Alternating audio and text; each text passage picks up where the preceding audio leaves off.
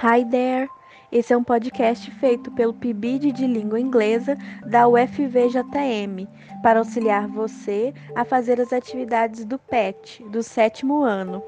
Eu sou a Tatiane e meus colegas Isabela, Lara e Matheus vamos apresentar os conteúdos para vocês. Neste episódio, vamos trabalhar a semana 3 e 4 do PET de Inglês, página 87 e o objetivo é que você enriqueça seu vocabulário com profissões e lugares.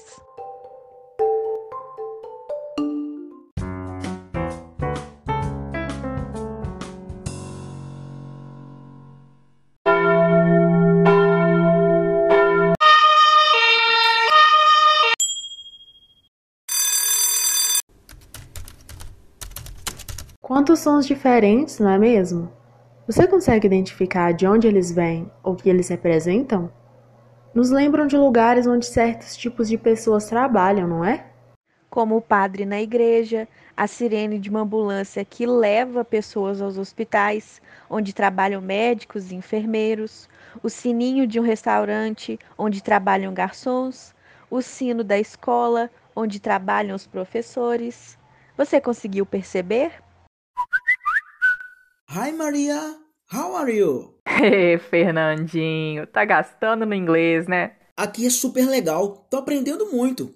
Mas e aí, me conta sobre você. Então, tô aqui fazendo as atividades do PET de inglês, lá na página 88. E tem aqui uma imagem de um médico. Lembrei que a sua mãe trabalha em um hospital aí, não é? Você pode me dar umas dicas sobre a profissão dela? Claro, Maria. Eu vou te enviar. Tem uma imagem aqui. Ah, minha mãe é enfermeira. She is a nurse. E nessa imagem, essa da página 88, é um médico, não é? He is a doctor. Você reparou que ele está usando o estetoscópio?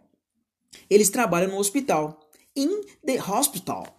Sim, também reparei que tem uns remédios. Sim, minha mãe diz que são drugs. E tem pills, que são comprimidos. Valeu muito! Mas vou aproveitar e te perguntar sobre o restante das atividades. Aqui pergunta sobre outras profissões também. Seu pai é professor, né? Isso mesmo. He is a teacher. Ele vai começar na nova escola na semana que vem.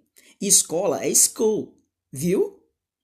Deixa eu te contar um negócio que aconteceu com minha mãe no hospital. Conta! Então, minha mãe contou que apareceram umas pessoas doentes no hospital, depois de terem comido algo estragado em um restaurante.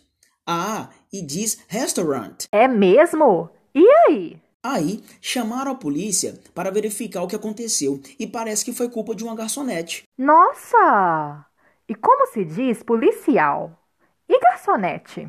Policeman and waitress. Mas você nem está prestando atenção na história, só quer saber como dizem as palavras em inglês, né? Mais ou menos. Desculpa. Irei na church pedir desculpa, viu? Eu sei falar igreja. Tudo bem. Eu te mando mensagem mais tarde. Meu pai vai me levar em uma loja, mas diz que antes tem que passar no banco. Só me fala, como se diz loja e banco em inglês? Loja é store e banco é bank. E que eu vou arrasar nas aulas agora.